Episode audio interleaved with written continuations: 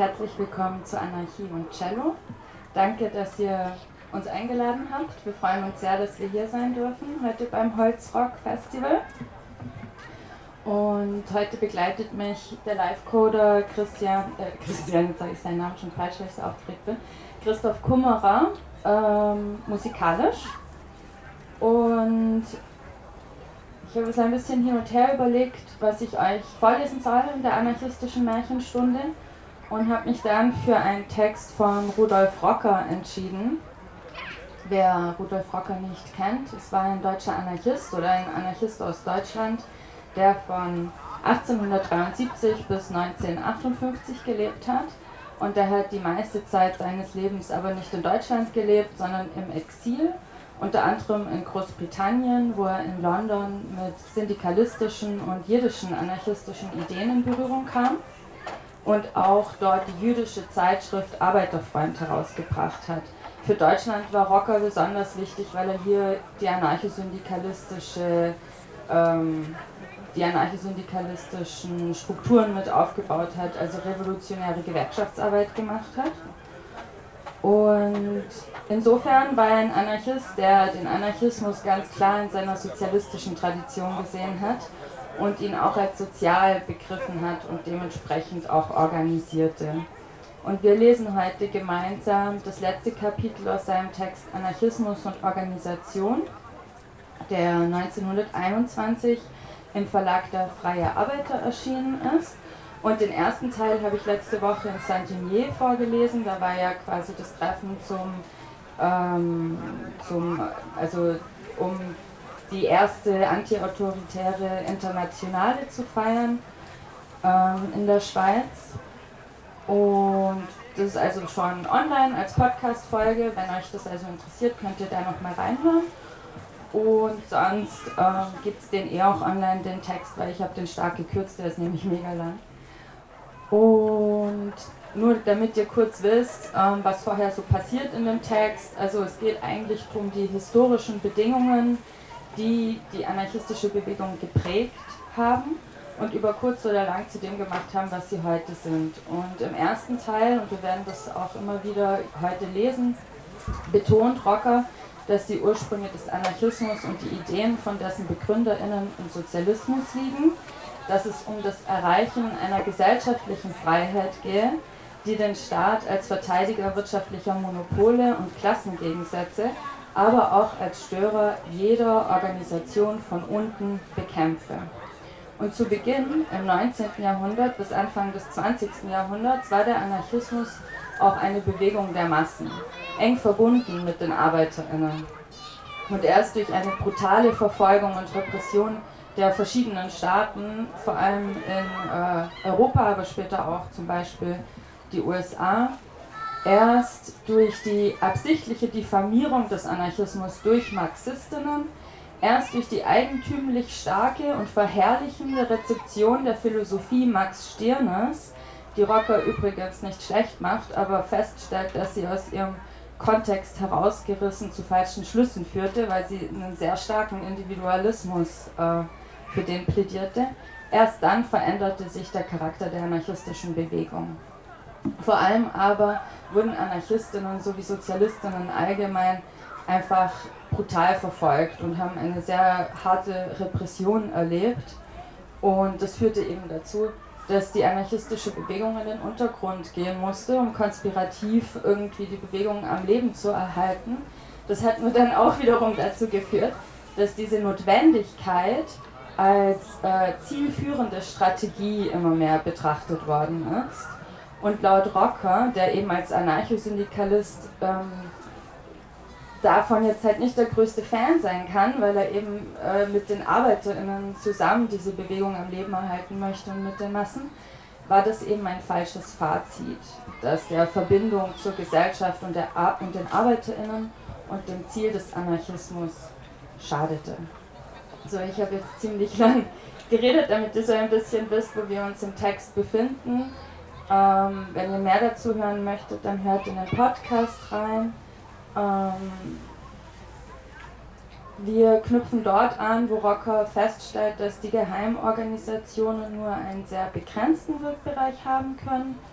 Und im Weiteren geht es vor allem um die Verbreitung anarchistischer Literatur in Zeiten harter Repression und Reaktion. Aber hört selbst.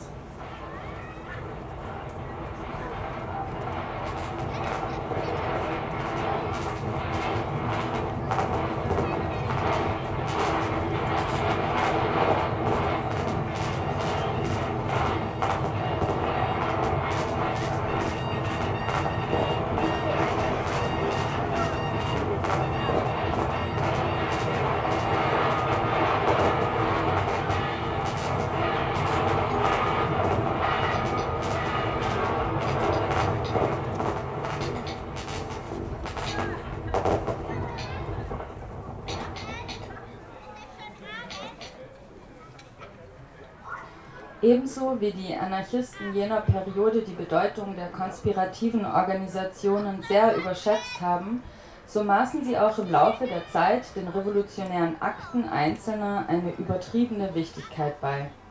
Dies ging zuletzt so weit, dass viele von ihnen in der sogenannten Propaganda der Tat den eigentlichen Kernpunkt der Bewegung erblickten.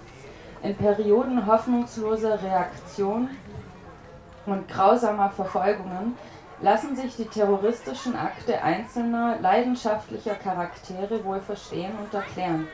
Es waren übrigens nicht bloß Anarchistinnen, die solche Taten in Anwendung brachten, sondern Anhänger aller Richtungen und Parteien ohne Ausnahme. Man kann sogar ruhig behaupten, dass die Anarchistinnen verglichen mit den reaktionären Befürworterinnen des individuellen Terrorismus die, reinsten Waisenknaben gewesen sind. Die Akte Einzelner können einer sozialen Bewegung niemals als Grundlage dienen, ebenso wenig sind sie imstande, ein gesellschaftliches System umzuändern. Sie können einzelne Träger des bestehenden Systems für eine Zeit lang in Schrecken versetzen, aber auf das System selbst haben sie keinerlei Einfluss. Übrigens ist dies auch nie von Anarchistinnen behauptet worden. Für terroristische Handlungen sind immer nur Einzelne veranlagt und diese Tatsache allein ist der beste Beweis, dass man auf ihnen keine Bewegung aufbauen kann. Gesellschaftliche Veränderungen werden nur durch Bewegungen der Massen in Szene gesetzt. Das haben die Anarchistinnen der ersten Periode gut verstanden.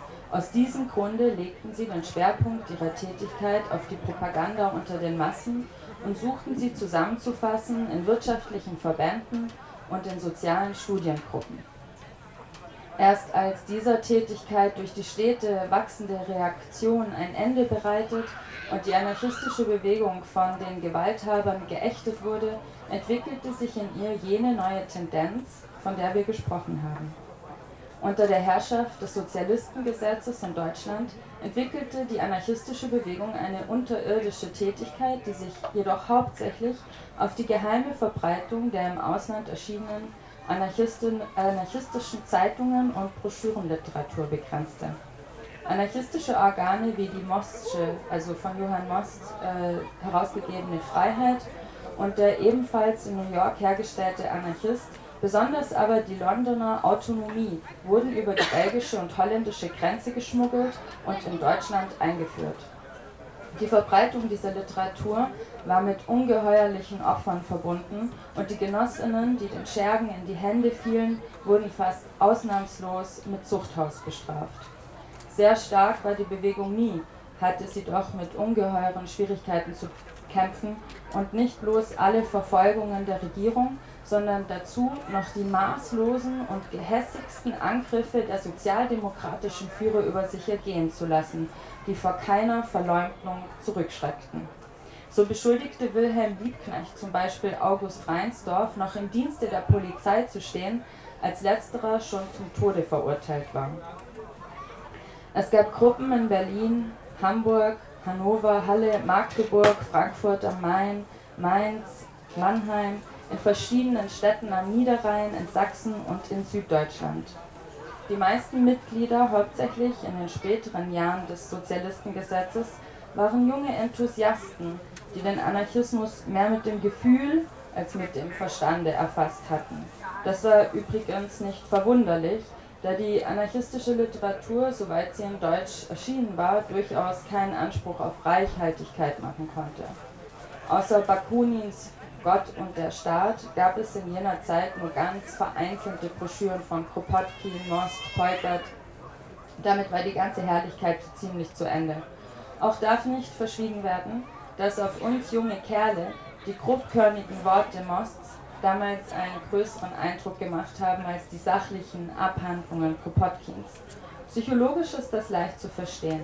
In einem Lande, in dem jedes freie und offene Wort verpönt war, mussten selbstverständlich die radikalsten Ausdrücke die größte Wirkung auslösen, mochte auch sonst nicht viel Tiefes dahinter stecken. Mit dem Falle des Sozialistengesetzes 1890 erfuhr auch die anarchistische Bewegung in Deutschland eine weitgehende Veränderung, die sich allerdings nur allmählich durchsetzte. Die Opposition innerhalb der Sozialdemokratie, die sich schon in den letzten Phasen des Ausnahmegesetzes stark bemerkbar machte, trat nun an die Öffentlichkeit und setzte den alten Parteiführern hart zu. Diese wiederum versuchten die sogenannten Jungen in jeder Weise mundtot zu machen und als ihnen das nicht gelang, arbeiteten sie ganz offenkundig auf eine Spaltung hin. So kam es, dass die Wortführer der Opposition auf dem Erfurter Parteitage 1891 ausgeschlossen wurden. Sie gründeten nun eine neue Organisation, die Partei der unabhängigen Sozialisten, und schufen sich in dem Berliner Sozialist ihr eigenes Organ. Diese Ereignisse gaben auch den Anarchistinnen die Möglichkeit, mit ihren Ideen an die Öffentlichkeit zu treten. Es geschah dies zunächst in Berlin, wo die ersten öffentlichen anarchistischen Versammlungen stattfanden. Zwei Jahre später versuchte man sogar dem Anarchismus ein eigenes Organ in Deutschland zu schaffen. Allein die Arbeiterzeitung, die sich Organ der Anarchisten Deutschlands nannte und die im November 1893 in Berlin erscheinen sollte, wurde sofort von der Regierung konfisziert. Die gesamte Auflage der ersten Nummer von vereinzelten Exemplaren abgesehen, fiel der Polizei restlos in die Hände. Dafür aber entwickelte sich der Sozialist mehr und mehr in der Richtung zum Anarchismus, bis endlich unter der Redaktion Gustav Landauers eine Spaltung im Lager der unabhängigen Sozialisten stattfand und die große Mehrheit der Organisation sich für den Anarchismus erklärte. Von damals an wurde auch der Sozialist rein anarchistisch. Damals, das heißt, in der ersten Hälfte der 1890er Jahre wäre vielleicht die Möglichkeit gegeben, gegeben gewesen, die verschiedenen anarchistischen Gruppen in Deutschland organisatorisch zusammenzufassen und so die Grundlage zu einer gesunden und lebenskräftigen Bewegung zu schaffen. Bei einem Teil der deutschen Anarchisten bestand tatsächlich diese Absicht. Allein gerade in jener Zeit nahmen die inneren Wehen, welche die junge Bewegung auf Jahre hinaus durchzitterten, ihren Anfang. Eine ganze Flut verschiedenartigster Ideen brach über die neue anarchistische Bewegung herein und führte zu einer heillosen Verwirrung der Geister. Wäre der Bewegung die Möglichkeit gegeben gewesen, sich einige Jahre ungestört in der Öffentlichkeit entwickeln und geistig festigen zu können, so hätten viele der Ideen, mit denen sie damals Bekanntschaft machte, nur dazu beitragen können, ihre geistige Entwicklung zu fördern und zu befruchten. Leider befand sie sich aber nicht in dieser glücklichen Lage. 99 Prozent der damaligen Anarchistinnen in Deutschland hatten von der ursprünglichen anarchistischen Bewegung und ihren Bestrebungen überhaupt keine Ahnung. Durch die Vermittlung der im Ausland erschienenen anarchistischen Blätter- und Broschürenliteratur waren sie oberflächlich bekannt geworden mit einer bestimmten Phase der Bewegung, aber die Verhältnisse, die zu dieser neuen Form der Bewegung geführt hatten, waren ihnen vollständig unbekannt. Dies, diejenigen Genossinnen, welche noch die unterirdische Periode der Bewegung in Deutschland kennengelernt hatten, waren ausnahmslos Anhängerinnen des kommunistischen Anarchismus. Von einer anderen Richtung wusste man vorher nichts. Im Jahre 1891 erschien John Henry Mackays bekannter Roman Die Anarchisten in Zürich. Das Buch erregte in den anarchistischen Kreisen Deutschlands großes Aufsehen, obwohl die theoretische Basis desselben äußerst schwach und sehr anfechtbar war. Es entstanden endlose Auseinandersetzungen in den Gruppenversammlungen und Diskussionsabenden über die Frage, kommunistischer oder individualistischer Anarchismus. Und nicht wenige kamen zu der Überzeugung, dass der sogenannte Individualismus die eigentlichen Ideengänge des Anarchismus in sich verkörpere. Manche folgten McKay sogar so weit, dass sie der kommunistischen Richtung überhaupt das Recht absprachen, sich anarchistisch zu nennen. Es sind merkwürdigerweise immer die eifrigsten Vertreterinnen der Freiheit, die ihr die engsten Grenzen ziehen wollen.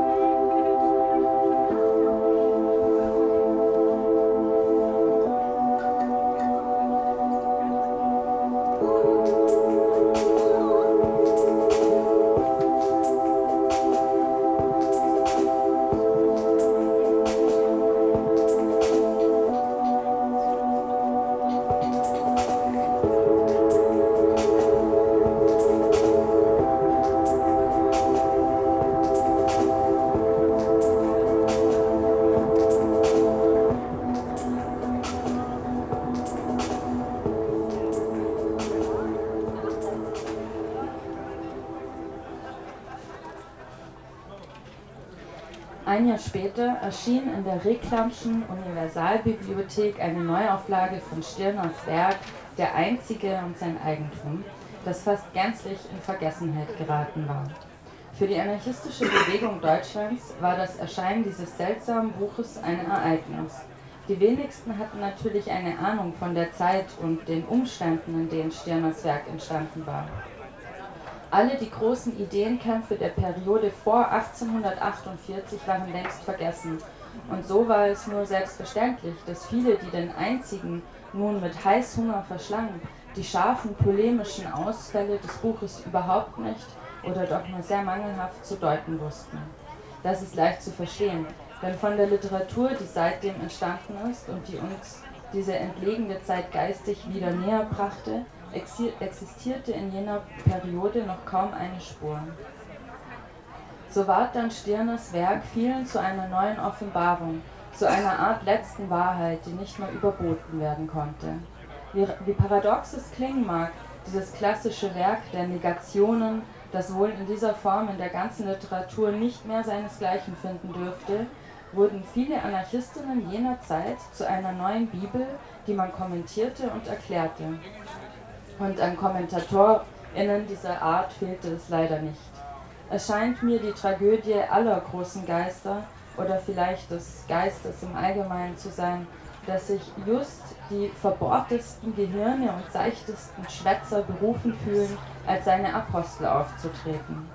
Bei Stirner und Nietzsche war dies im übergroßen Maße der Fall und das haben sie wahrlich nicht verdient. In vielen anarchistischen Gruppen gab es damals solche Stirner-Kommentatoren, die stets ihr Sprüchlein von der Egokratie, was immer sie darunter verstanden, zum Besten gaben und jede vernünftige Arbeit unmöglich machten.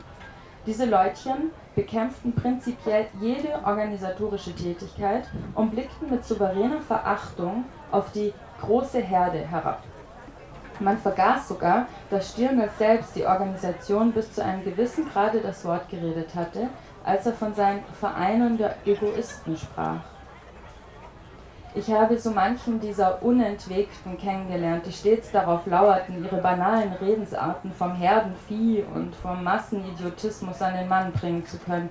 Allein die Erfahrung hat mich gelehrt, dass die Mehrzahl dieser sonderbaren Heiligen stets unter dem moralischen Durchschnittsniveau des gewöhnlichen Mannes aus dem Volke stand und dass für die meisten von ihnen das Motto empor zur Masse durchaus nicht unangebracht gewesen wäre.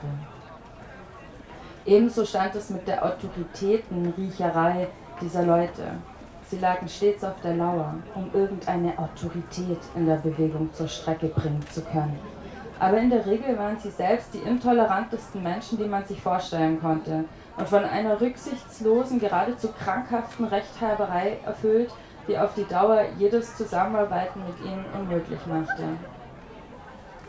Aber dies waren nicht die einzigen neuen Einwirkungen auf die junge Bewegung, obzwar sie ohne Zweifel den verhängnisvollsten Einfluss auf ihre damalige Entwicklung ausgeübt haben. Im Jahre 1892 erschien Dr. Benedikt Friedländers übrigens sehr lesenswerte Schrift Der freiheitliche Sozialismus im Gegensatz zum Staatsknechten, zum Staatsknechtstum der Marxisten, die den damaligen Anarchistinnen wieder das Lebenswerk Eugen Dürings ins Gedächtnis brachte, der den meisten der Jungen ebenfalls unbekannt war. Es könnte hier noch von manchen anderen Dingen gesprochen werden, die auf die Entwicklung der anarchistischen Bewegung in Deutschland einen mehr oder minder starken Einfluss ausgeübt haben. Allein es genügt, die wichtigsten Strömungen anzuführen.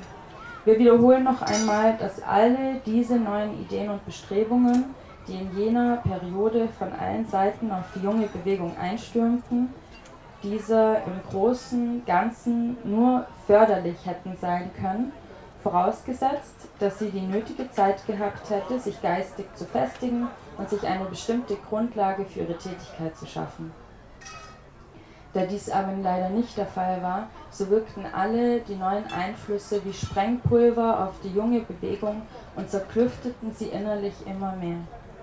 Die Redaktion des Sozialist, die in Gustav Landauer einen glänzenden Vertreter gefunden hatte, gab sich die größte Mühe, die Bewegung innerlich zu klären und zu sammeln. Aber diese Arbeit war keine leichte und wurde noch wesentlich erschwert durch die unerhörten Verfolgungen und Polizeischikanen, denen die Bewegung in jener Zeit ausgesetzt war. Die Attentate von Ravachol, Vellon, Henry Payas und anderen, die in Frankreich und Spanien stattfanden, hatten die deutsche Polizei einfach kopfscheu gemacht und sie zu einer wilden Jagd auf Anarchistinnen inspiriert. Die Verfolgungen prasselten hageldicht auf die Bewegung nieder und richteten sich hauptsächlich gegen die Herausgeber des Sozialist, die man unter allen Umständen zur Strecke bringen wollte. In der kurzen Zeit seines Bestehens, das heißt vom November 1891 bis Januar 1895, waren nicht weniger als 17 verantwortliche Redakteure angeklagt und mit der Ausnahme von Zweien, die ins Ausland flüchten konnten, verurteilt worden. All das alles, als das alles nichts half, vergewaltigte man sogar direkt die Gesetze, um den verhassten Blatte das Lebenslicht auszublasen, was denn auch endlich gelang. Die Herausgeber des Sozialist hatten zuerst die Absicht, das Blatt im Auslande weiter erscheinen zu lassen. Allein nach einer siebenmonatlichen Unterbrechung gelang es ihnen, die Zeitung doch wieder in Berlin als neue Folge herauszugeben. Doch die Schreibweise des Blattes war von nun an eine andere. Der neue Sozialist hatte den kecken, draufgängerischen Ton seiner ersten Jahre eingebüßt und beschäftigte sich nun fast ausschließlich mit rein theoretischen Auseinandersetzungen, wobei nicht verschwiegen werden soll, dass er auf diesem Gebiete oft Vorzügliches geleistet hat. Als Beispiel seien hier nur erwähnt die trefflichen Abhandlungen über den Marxismus und besonders die kritische Analyse, welche die materialistische Geschichtsauffassung dort erfuhr. Doch gibt es auch noch eine andere Ursache, die in diesem gegenseitigen Kampfe zwischen Anarchistinnen und Anarchistinnen eine Rolle spielte und vielleicht von ausschlaggebender Bedeutung gewesen ist. Ein Teil der anarchistischen Arbeiter fühlte nämlich instinktiv, dass die Stellung, die der Sozialist eingenommen hatte, ihn mehr und mehr von der Arbeiterschaft entfernte, denn ein beträchtlicher Teil seiner Mitarbeiter hatte sich tatsächlich in Ideengängen verloren, die dem wirklichen Leben mit seinen täglichen Kämpfen vollständig weltfremd gegenüberstanden. Man fühlte, wie der innere Kontakt mit der allgemeinen Arbeiterinnenbewegung in die Brüche ging und erkannte darin einen Übelstand, welcher der weiteren Entwicklung der Bewegung nur zum Schaden gereichen konnte. Solche Dinge empfindet der gewöhnliche Arbeiter in der Regel viel feiner und intensiver als der Intellektuelle. Obwohl er nicht immer die Fähigkeit besitzt, seinen Empfindungen den richtigen Ausdruck zu geben. Die Mehrzahl der deutschen Kameraden erstrebten eine anarchistische Arbeiterbewegung und sie erkannten instinktiv, dass eine zu einseitige Betonung rein abstrakter Theorien über die unbeschränkte Souveränität des Individuums und dergleichen, unter denen man sich alles Mögliche und Unmögliche vorstellen konnte, der Bewegung unter den Massen den Boden entziehen und sie zur Sekte erstarren lassen müsse. Dieser Beweggrund mag so manchen damals dazu verleitet haben, eine Stellung gegen den Sozialist einzunehmen und andere Wege zu gehen. Dass man dabei einem Manne wie Gustav Landauer bitteres Unrecht getan hat, ist wohl vom rein menschlichen Standpunkt als auch im Interesse der Bewegung tief bedauerlich gewesen. Ein Blick auf seinen herrlichen Aufruf zum Sozialismus genügt, um zu erkennen, dass gerade Landauer einer der wenigen in Deutschland gewesen ist, die das soziale Wesen des Anarchismus am tiefsten erfasst hatten. Aber ebenso unrecht wäre es, wenn man alles in diesem Kampfe ausschließlich auf persönliche Gehässigkeiten und geistige Beschränktheit zurückführen wollte, obwohl in dergleichen Kämpfen auch solche Dinge leider niemals auszumerzen sind. Es war ihr gesunder Sinn, der viele anarchistische ArbeiterInnen dazu trieb, eine wurzelfeste Verbindung des Anarchismus mit der ArbeiterInnenbewegung anzustreben. Vielleicht geschah dies bei vielen mehr instinktiv als bewusst. Man fühlte wohl die innere Notwendigkeit, allein man war sich des Weges nicht klar, den man einschlagen sollte. In Frankreich entwickelte sich die junge syndikalistische Bewegung mit überraschender Schnelligkeit. Viele aktive Anarchistinnen setzten ihre ganze Energie für die neue Bewegung ein und nahmen Anteil an ihren zahllosen Kämpfen. Der Sinn für eine revolutionäre Massenbewegung hatte sich wieder kräftig emporgerungen, nachdem er in der Periode der Ausnahmegesetze so lange da niedergelegen hatte.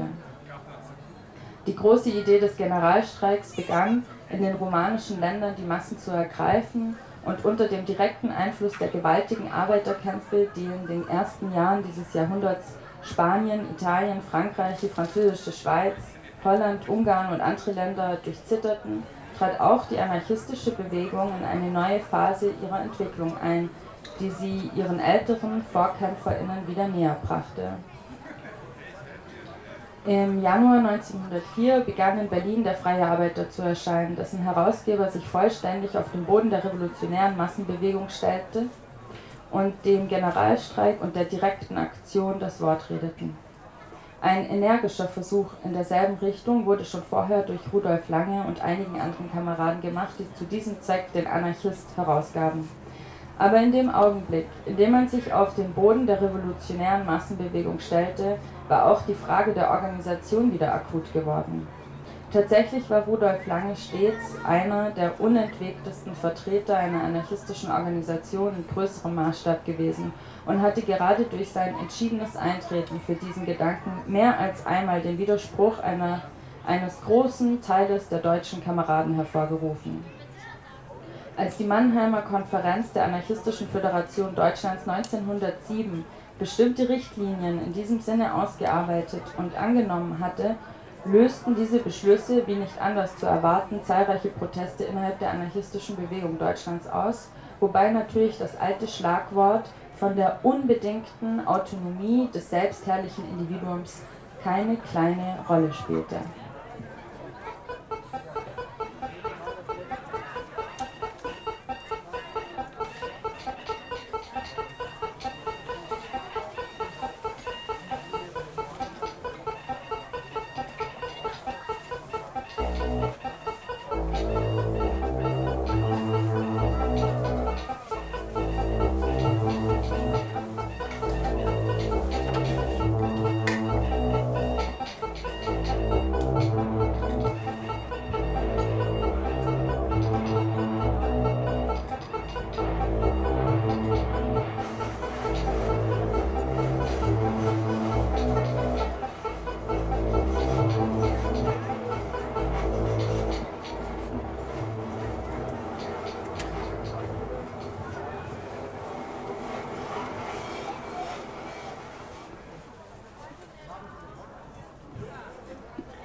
Sobald die anarchistische Bewegung sich wieder auf die Aktion der Massen einstellte, wie ihre großen VorkämpferInnen in der Zeit der Internationale, musste auch die Frage der Organisation wieder in den Vordergrund treten.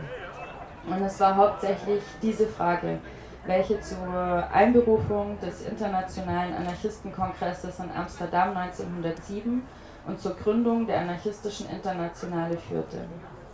Der französische Genosse Dunois eröffnete den Punkt Anarchismus und Organisation mit einem kurzen Referat, in dem er den sozialen Charakter der anarchistischen Idee betonte und erklärte, dass der Anarchismus nicht individualistisch, sondern föderalistisch sei, dass man ihn als den Föderalismus auf allen Gebieten definieren könne. In der Diskussion sprachen sich alle Genossen, Genossinnen mit Ausnahme des holländischen Individualisten Croiset für die Notwendigkeit der Organisation aus. Ganz besonders auch unser alter Kamerad Enrico Malatesta, der Zeit seines Lebens ein unermüdlicher Befürworter des Organisationsgedankens gewesen ist. Zitat Hüten wir uns vor der irrtümlichen Auffassung, sagte Malatesta, dass die Abwesenheit jeglicher Organisation eine Garantie für die Freiheit sei. Die nackten Tatsachen beweisen uns das Gegenteil. Dafür nur ein Beispiel. Es gibt in Frankreich anarchistische Zeitschriften, die keiner Organisation unterstellt sind, aber ihre Spalten sind allen verschlossen, deren Ideen, Stil oder Person das Unglück haben, den Herausgebern zu missfallen. In diesem Falle sind also einzelne Personen viel größere Machtbefugnisse in die Hand gegeben, die Meinungsfreiheit anderer zu beschränken, als dies bei einem Blatte, das von einer Organisation herausgegeben wird, je geschehen könnte. Man spricht sehr viel von Autorität und von Autoritarismus. Werden wir uns zunächst einmal klar darüber, was darunter zu verstehen ist. Kein Zweifel. Gegen die Autorität, die im Staate verkörpert ist und die nur den Zweck verfolgt, die wirtschaftliche Sklaverei im Schoße der Gesellschaft aufrechtzuerhalten, empören wir uns von der Tiefe unseres Herzens und werden es immer tun. Aber kein Anarchist ohne Ausnahme wird einer rein moralischen Autorität, die der Erfahrung, der Intelligenz oder dem Talente ihren Ursprung verdankt, den Respekt versagen. Es ist ein großer Fehler, die Anhänger der Organisation, die Föderalisten des Autoritarismus zu zeigen, und es ist ein ebenso großer Fehler zu glauben, dass die sogenannten Gegner der Organisation, die Individualisten, sich freiwillig zur Isolierung von allen anderen verurteilen würden. Ich bin der Meinung, dass sich der Streit zwischen den Individualisten und den Anhängern der Organisation lediglich um leere Worte dreht, die vor den praktischen Tatsachen nicht bestehen können. In Italien kommt es oft vor, dass die Individualisten eher organisiert sind, trotz ihrer Verwerfung der Organisation, als manche Befürworter der Organisation, die ihre Notwendigkeit betonen, aber sie nie praktisch betätigen. Auch findet man häufig gerade in jenen Gruppen, die stets so lärmvoll von der Freiheit des Individuums sprechen, mehr wirklichen Autoritarismus als in den Vereinigungen, die man gewöhnlich als autoritär verschreit, weil sie einen Vorstand haben und Beschlüsse fassen. Genug der leeren Worte. Wenden wir uns den praktischen Handlungen zu. Worte trennen, die Aktion vereint. Es ist Zeit, dass wir unsere Kräfte organisatorisch zusammenfassen, um einen wirksamen Einfluss auf die sozialen Ereignisse ausüben zu können. Zitat Ende. Ich bin eh gleich fertig, falls das ein Thema war.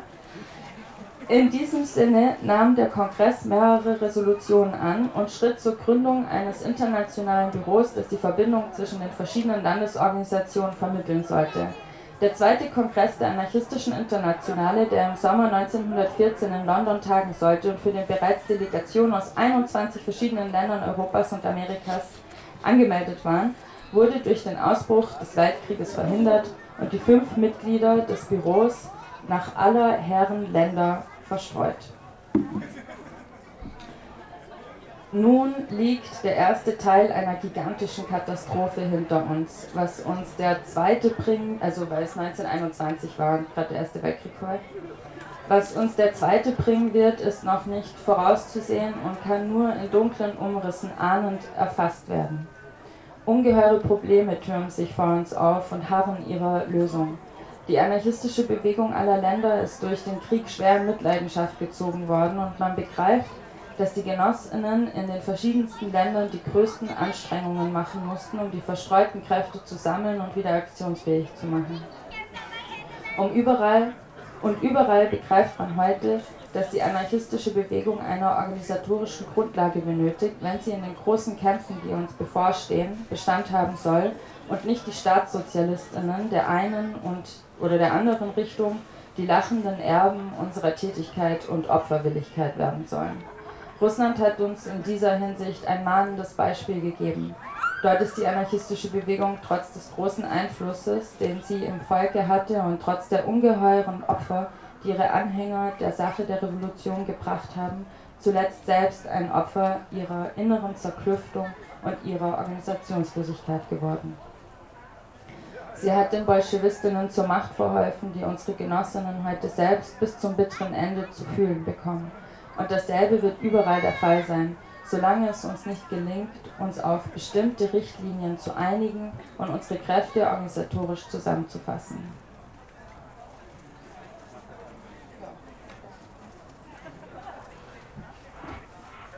Ja.